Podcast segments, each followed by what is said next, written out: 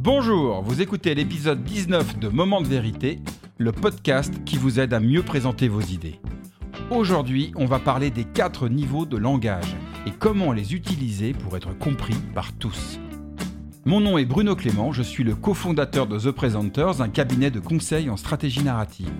Et mon métier, c'est d'aider les gens à exprimer clairement leurs idées et les présenter efficacement en toutes circonstances, de la machine à café au palais des congrès.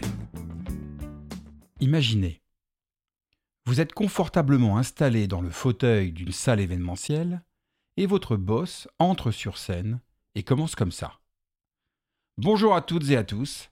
Vous le savez, nos clients, les millennials, vivent dans un écosystème digital omnicanal et ont développé un mode de consommation Atawad, Anywhere, Anytime, Any Device.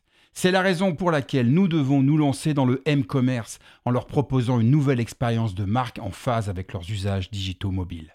J'ai confiance en vous et je sais que nous y arriverons grâce à trois facteurs clés de succès. L'agilité, le design thinking et bien entendu le data-driven. Voilà pour l'essentiel du projet que nous allons développer dans les prochains mois. Je compte sur vous, il est crystal clear. Let's go back to work and see you next quarter. Bon, en vrai, on lance une nouvelle application iPhone qui va vraiment simplifier la vie de nos clients. J'ai toujours été fasciné de voir à quel point l'être humain, dès qu'il est dans un environnement professionnel, a la capacité de rendre complexes les choses simples. Et ne nous voilons pas la face, tout le monde jargonne plus ou moins. Et c'est souvent un moyen d'affirmer une forme d'expertise, mais aussi d'exprimer notre appartenance à une tribu sociale notre entreprise, notre métier, notre spécialité, notre corporation. Et je vais vous faire une confidence, chez The Presenters, tout ce blabla conceptuel, on adore ça. Parce que ça donne du sens à notre métier, le conseil en stratégie narrative. Comprendre la complexité des stratégies des entreprises et les traduire en des idées claires et des histoires inspirantes qui donnent envie aux gens de se mobiliser. Bref, comme j'ai l'habitude de le dire, transformer du what the fuck en du yes we can. Et aujourd'hui, je vais partager avec vous un modèle qu'il est très utile de connaître pour être compris par tous, la pyramide sémantique. Cette pyramide est composée de sa base à son sommet des quatre niveaux de langage que l'être humain utilise pour se faire comprendre, du plus accessible au plus complexe. Le vécu, l'analogie, le modèle et le concept. En bas de la pyramide sémantique, il y a le vécu. Le vécu, tout le monde comprend car c'est le niveau de langage que nous utilisons tous les jours, celui de l'histoire. Le truc de dingue qui vous est arrivé ce week-end, la confidence que l'on fait à un ami, l'anecdote que l'on raconte sur les coulisses d'un projet, la démonstration de l'usage d'un produit ou d'un service, tout est prétexte à histoire. Et tout le monde adore ce niveau de langage car il est concret, donc facile à appréhender. Au-dessus du vécu, il y a un second niveau de langage très utile et efficace pour faire comprendre simplement des sujets complexes, l'analogie. Le monde du digital utilise beaucoup ce niveau de langage. Par exemple, le cloud est une analogie. Je vais peut-être vous casser un rêve, mais non, les photos de votre téléphone ne sont pas stockées dans les nuages, mais sur des bons vieux serveurs informatiques basés dans d'immenses data centers. C'est tout de suite moins glamour. Mais l'intérêt d'utiliser le mot cloud, est de vous faire passer l'idée d'un accès permanent à vos données, quel que soit l'endroit où vous vous trouvez dans le monde. Le troisième niveau de langage, c'est celui du modèle, qui permet de représenter et d'écrire comment ça marche, comme par exemple une méthodologie, un process, des règles de fonctionnement, un dispositif, un business model.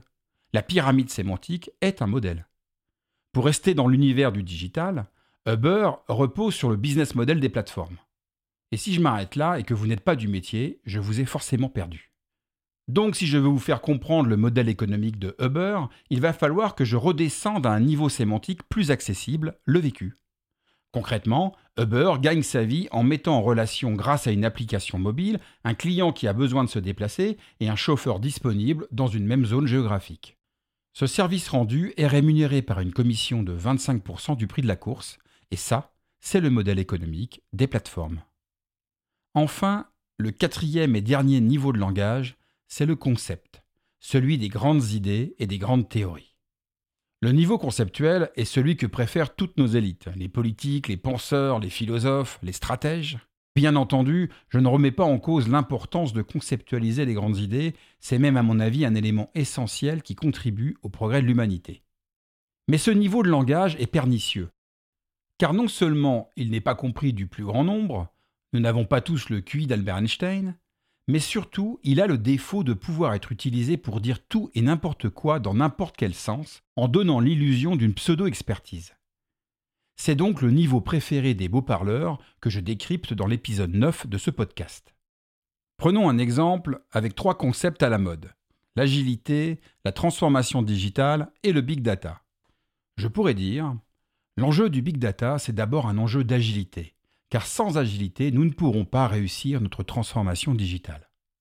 La magie de ces mots concepts, c'est que je peux les mixer dans n'importe quel ordre et ça marche. L'enjeu de notre transformation digitale, c'est d'abord un enjeu de big data. Sans big data, nous ne pourrons pas devenir une entreprise agile. Allez, une petite dernière pour la route. L'enjeu de l'agilité, c'est d'abord un enjeu de transformation digitale. Sans transformation digitale, nous ne pourrons pas mettre le big data au cœur de notre entreprise. C'est effrayant, non? Alors qu'est-ce que vous devez retenir de tout cela? Eh bien tout simplement que, comme le dit l'adage populaire, un exemple vaut mieux qu'un long discours. Si vous voulez être compris par tous, il est préférable d'utiliser les niveaux de langage les plus accessibles, à savoir le vécu et l'analogie, pour faire comprendre un modèle, voire un concept. En clair, d'abord vous illustrez votre propos en racontant que ce week-end vous avez fait une super balade en forêt de Fontainebleau, pour faire comprendre qu'en fait cette balade, c'est une expérience de mobilité douce dans un écosystème durable. N'oubliez pas que prendre la parole, c'est prendre le pouvoir mais c'est un pouvoir que le public vous accorde le temps de votre intervention. C'est lui qui a le vrai pouvoir, celui de vous écouter ou pas.